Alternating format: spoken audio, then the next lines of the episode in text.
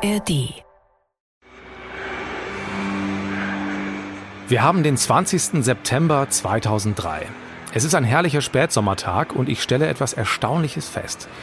Werder spielt gegen 1860 München und in der Ostkurve hängen zwei große Transparente. Zwischen Ober- und Unterrang steht in grüner Schrift auf weißem Grund 1993 ein Traum wird wahr und unten am Zaun steht Meister auch in diesem Jahr. Und jetzt kommt ihr ins Spiel. Das Werder Märchen 2004, die Double-Saison Reloaded. Ein Podcast von Radio Bremen und dem Norddeutschen Rundfunk. Ich bin Moritz Kasserlet und ich nehme euch mit in die schönste und aufregendste Saison überhaupt. Vor 20 Jahren hat Werder das Double geholt und diese Saison erzählen wir in Echtzeit nach. Jeden Mittwoch gibt es eine neue Folge in der ARD Audiothek. Und nach der unglücklichen Niederlage in Dortmund spielt Werder zu Hause gegen 1860 München. Ich habe ehrlich gesagt keine Ahnung mehr, wo ich an diesem 20. September 2003 war. Im Stadion glaube ich nicht, aber ich habe jetzt, als ich mir das Spiel nochmal angesehen habe, gemerkt, dass die Meisterschaft bei den Fans schon echt früh ein Thema ist in dieser Saison. Also da sind nicht nur so ein paar Meisterschalen aus Pappe in der Ostkurve zu sehen, sondern eben auch diese beiden großen Transparente. Und das hat mich überrascht. Und ich will von euch wissen, wann habt ihr das erste Mal wirklich gedacht, dass Werder Meister werden könnte? War das auch so früh? Und welches Erlebnis oder welches Spiel verbindet ihr damit? Ihr könnt mir eine Nachricht schicken.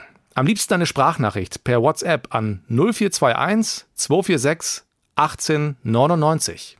0421 246 1899. Ganz wichtig, ihr müsst euch die Nummer erst abspeichern und dann geht's los. Oder ihr schickt mir eine Mail an werdermärchen.radiobremen.de. Märchen mit AE. Mail und Nummer haben wir euch nochmal in die Show Notes gepackt. Also, wann habt ihr zum ersten Mal gemerkt, dass Werder wirklich Meister werden könnte? Bei mir war das viel später und ganz sicher noch nicht an diesem sechsten Spieltag. 60 ist zu Gast und es ist ein Topspiel. Vierter gegen Sechster. Steht drauf, ist aber nicht drin. Also ein ganz, ganz müder Kick mit unglaublich vielen Fehlpässen, mit kaum entscheidenden Situationen und auch mit keinen Torszenen hier im Bremer Weserstadion. Die Jungs haben richtig schwere Beine bei 28 Grad Celsius und die 30.000 sind unzufrieden. So sehr, dass es zur Pause ein paar Pfiffe für die Werder-Mannschaft gibt. Zum ersten Mal in dieser Saison und wahrscheinlich auch zum letzten Mal. Und dann ist mir noch was aufgefallen. Schon damals, weit vor der Green White Wonderwall, läuft in der Halbzeit dieses Lied im Stadion.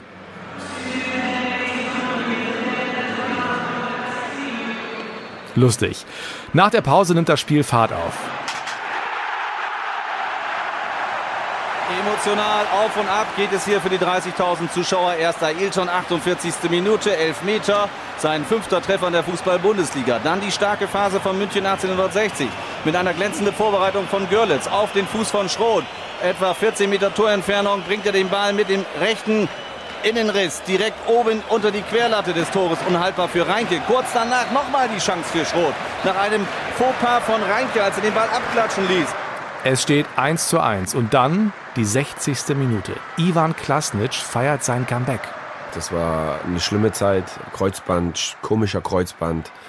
Bei mir war die Hülle, äh, oder besser gesagt, von außen war alles zu, von innen war alles kaputt und wie gesagt, ungeduldig, um wieder auf dem Platz zu stehen. Danach erstes Spiel gegen Nizza, direkt wieder Inband kaputt, äh, wieder fünf Wochen weg oder vier Wochen und äh, ja, war nicht schöne Zeit. Jetzt wird alles gut.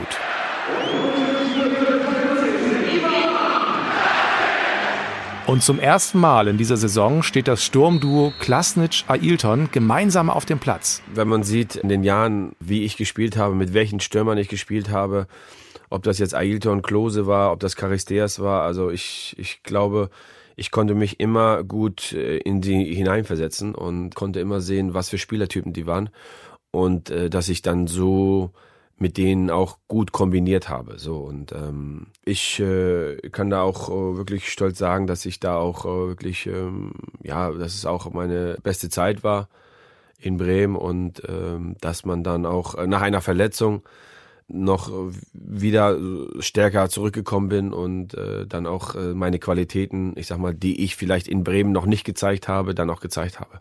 Ich treffe Ivan Klasnic in Hamburg. Ja, hallo. Einen wunderschönen guten Morgen. Er kommt zu mir zum NDR und wir stehen gemeinsam in einem Studio. Schalldichte Wände, ein Stehtisch, zwei Mikros. Das ist jetzt nicht wirklich inspirierend, aber ich muss sagen, es ist wirklich eines der witzigsten Gespräche für diesen Podcast. Wir hatten viel Spaß. Ich bin, war auch eigentlich häufig der Mannschaftsclown, ne? Und nein, wir haben wirklich eine, eine intakte Mannschaft gehabt. Wie war denn der Mannschaftsclown, Ivan Klasnic? Ja, wenn man immer hört, wenn der Trainer äh, von draußen äh, ruft, Klasnic, bleib mal ruhig da und was weiß ich, dann äh, ist es schon, sage ich mal, schon äh, lustig. Ja, also Nein, ich nicht klauen, aber ich war bestimmt äh, oder war ein Typ, äh, der viel Spaß gemacht hat. Äh, wir haben ja auch einen Kicker gehabt, wir haben eine Dartscheibe gehabt, da haben wir halt viele Spiele gemacht und, äh, und deswegen waren wir auch lauter manchmal. Hm. Wer war denn der beste Kicker? Ich glaube, Marco Reich war das. Ah, und äh, Dart war ja noch gar nicht so angesagt damals, ne? Aber, Nee, aber wir wussten, dass Dart irgendwann mal kommt.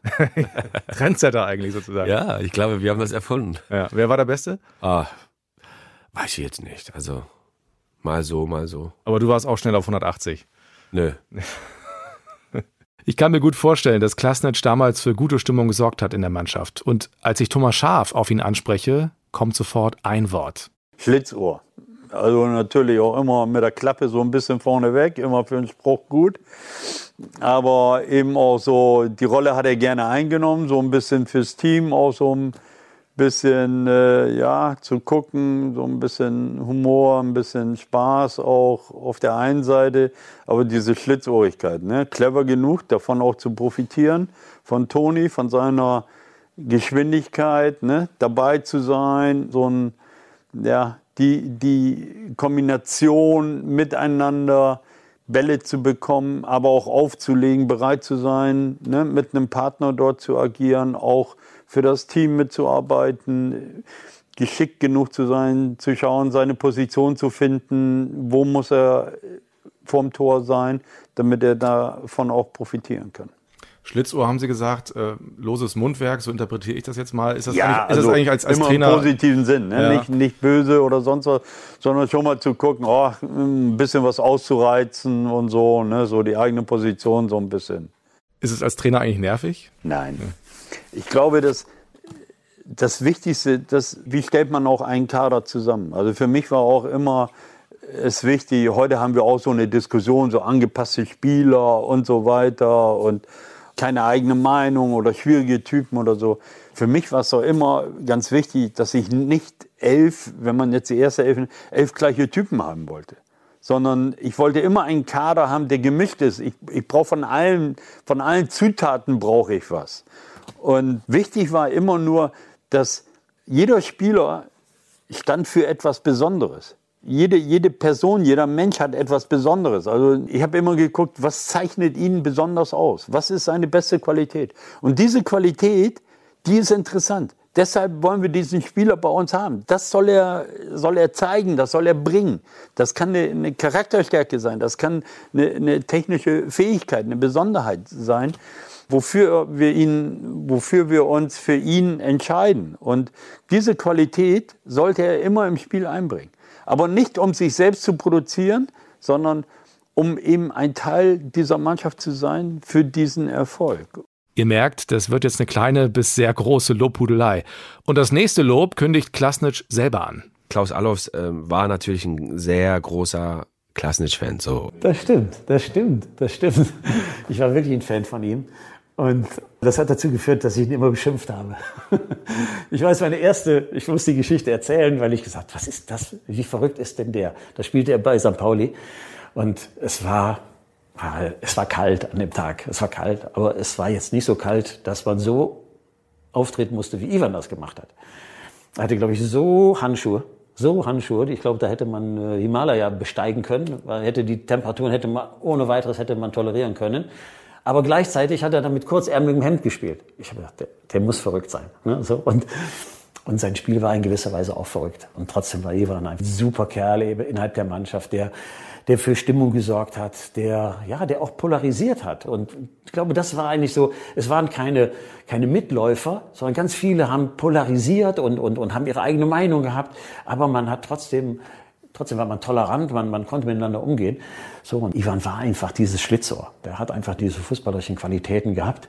Und äh, er wusste, wo das Tor steht, konnte vorbereiten und, und ja, das ist, Ivan, Ivan war, ein, war ein, ein super Stürmer, super Stürmer. Und am Ende der Saison damals, sagt Allos, Klasnitsch war als Anfänger zu uns gekommen und hat dann eine unglaubliche Entwicklung genommen. Ja, also ich glaube, da war natürlich äh, noch äh, grün hinter den Ohren. Ne? Also ich äh, habe bei St. Pauli gespielt, dreieinhalb Jahre, bin Profi geworden mit 17, Vertragsamateur.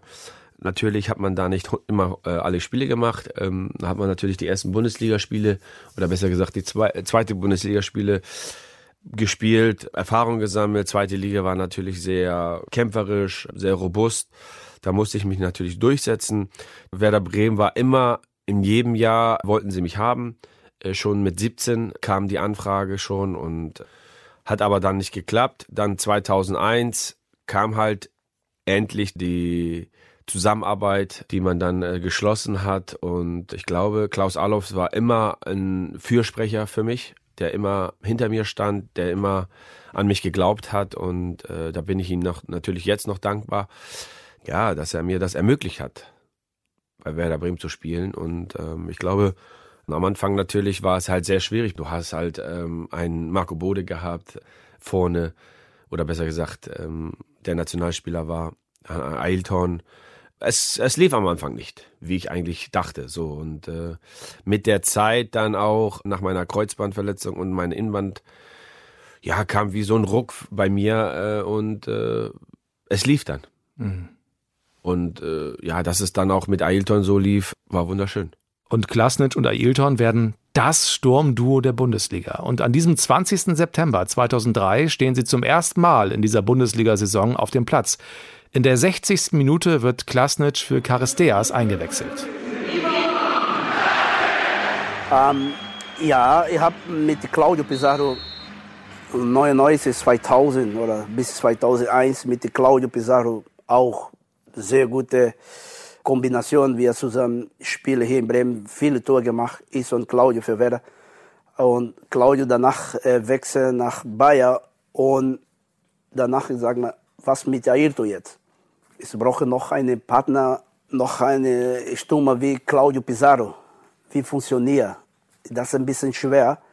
Und danach kam Charisteas. Charisteas ist auch ein super Fußballer, sehr gute Stimme. Äh, bei Griechenland habe sehr gut gemacht danach und in 2004 habe auch ein paar Tore äh, für Werder. Und danach kam diese Jung, Ivan Klasny. Das, das eine Jung. Ne, das, diese, ich brauche ein bisschen, ein bisschen mit einer Stimme, ein bisschen mit, mit Faromas, ein bisschen, ein bisschen älter. Aber mal gucken nochmal. Und da wir langsam mit Ivan ein bisschen äh, in Tränen, sagen wir, Ivan, und während du ein bisschen schnell passen, ne? ein bisschen schnell immer, äh, sag, ja, okay, Toni, okay, Toni. Und wir ein bisschen langsam, langsam äh, verstehen Ayrton, ich verstehe auch ein bisschen Ivan. Und äh, 2004, wir haben eine super Saison gespielt zusammen. Ich habe 28 Tore und Ivan hat ein bisschen, keine Ahnung, 12 oder mehr Vorlagen in dieser Saison. Und ähm, hab, hab funktioniert. Hab funktioniert. Und es ist wie eine fußballerische Liebesbeziehung auf Zeit. Es wirkt in dieser Double-Saison ein bisschen so, als hätten sich da zwei gefunden. Ja, ich glaube, Toni äh, war ein, eigentlich, äh, eigentlich ein komplizierter, aber ein einfacher Typ. So. Toni wollte einfach nur die Tore schießen. Er wollte der Held sein und äh, ich glaube, das war er dann auch. Ja. Aber wie gesagt, man musste ihn immer wieder ja, sagen, Toni, komm jetzt, du musst hier, da, Toni ein bisschen laufen und hier und da, aber Toni wollte nicht laufen. Toni wollte nur Tor schießen. Obwohl, laufen Richtung Tor, ne? Genau. Ja. Schnell laufen, ja. Schnell laufen, das konnte er auch. Aber du kanntest ihn ja auch vorher schon zwei Jahre, habt jetzt schon zusammengespielt. Ja. Ähm, hat er sich verändert im Laufe der Zeit? Ach, ich glaube, man liebt Toni, wie er ist. Ne? Also wir haben immer noch Kontakt. Wir spielen ja auch immer noch äh, Traditionsmannschaft und ähm, ja, seine Launen sind mal gut, mal schlecht. Ne? Also und so ist Toni halt. Ich glaube, äh, wenn Toni ein Tor schießt, ist alles wieder gut. Wenn Toni kein Tor schießt, hat er schlechte Laune. Wie, aber kann er richtig schlechte Laune haben? Das kann man sich bei mir fast nicht vorstellen, weil der Ach, ist ja immer am Strahlen irgendwie. Ja, ist wie eine Diva, ehrlich. Ja, echt? Ja. Wie ist er dann? dann haut er einfach ab. Ja, wir haben Spiel, spielt eine Halbzeit, haut einfach ab. Und da frage ich mich, wo ist Toni? Nein, aber ähm, im Großen und Ganzen kann man schon sagen, ein äh, Brasilianer, wie eigentlich Brasilianer sein soll. Hm. Ja, verrückt, Spaß, launisch, ja. So. Aber Lebensfreude. Genau. Ja. Pure Lebensfreude. Ja. ja, und jetzt habt ihr die beiden Top-Stürmer der Bundesliga ein bisschen besser kennengelernt und vielleicht auch ein Gespür dafür bekommen, wie gut die beiden sich verstehen. Als Ivan Klasnic im Spiel gegen 60 München auf den Platz kommt, steht es 1 zu 1. Und dann bereitet er gleich den Siegtreffer vor. Werder in der Folge im Eiltempo. Listesch. Ernst. Klasnic. Zuvor eingewechselt auf Miku. Durch die Mitte. Fantastisch gespielt. 2-1. Als ob es noch eines Beweises für seine Ausnahmestellung bedurfte. Sein einziger Torschuss übrigens eine unglaubliche Effektivität. Ja, Miku ist zurück, dreht bei seinem Jubel in der Sonne vor der Ostkurve direkt zu Klasnic ab und bedankt sich für den Pass. Der Franzose spielt nach seinem Rippenbruch ohne Schutz, hat aber auch Glück. Wir wissen ja, dass er immer so hin und wieder mal die Nerven verliert und so auch in diesem Spiel. In der ersten Halbzeit tritt er gegen Benny Laut nach, bekommt aber keine rote Karte kein Videobeweis damals, also alles gut. Es war sehr heiß heute und schwierig zu spielen. Ich bin froh, dass es bei mir geklappt hat. Die drei Punkte waren wichtig, um oben dabei zu bleiben. Und die Bayern? Die verspielen eine Führung gegen Leverkusen. Der lange Schlag von Reinke. Ja, Ausgleich oder was? Ausgleich! Yildiray Bastuk! Und Kahn mit den Augenproblemen muss zum dritten Mal hinter sich greifen. Eine unglaubliche Partie. Ein Blick auf die Tabelle. Erstmals seit knapp sieben Jahren ist Stuttgart wieder mal Spitzenreiter. Leverkusen auf Platz zwei, gefolgt von Werder Bremen, Wolfsburg, Bayern München und Hannover. Die Dortmunder nur noch siebter. Werder enttäuscht sportlich gegen 60, ist aber nur einen Punkt hinter der Tabellenspitze und das nach dem besten Saisonstart seit neun Jahren. Also sportlich läuft es wieder.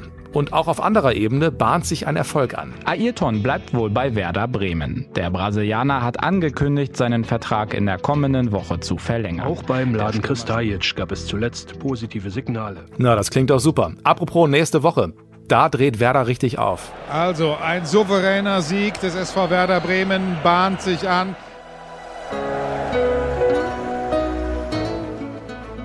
Und den erlebt ihr mit uns noch einmal, wie die ganze Saison.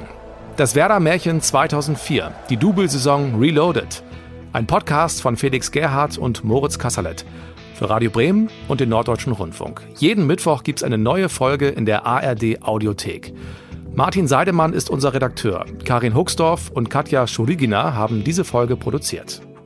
Folgt uns gerne, abonniert uns und empfehlt uns weiter. Und schickt uns gerne Sprachnachrichten. Wann habt ihr das erste Mal wirklich gedacht, dass Werder Meister werden könnte? Und mit welchem Spiel oder Ereignis verbindet ihr das?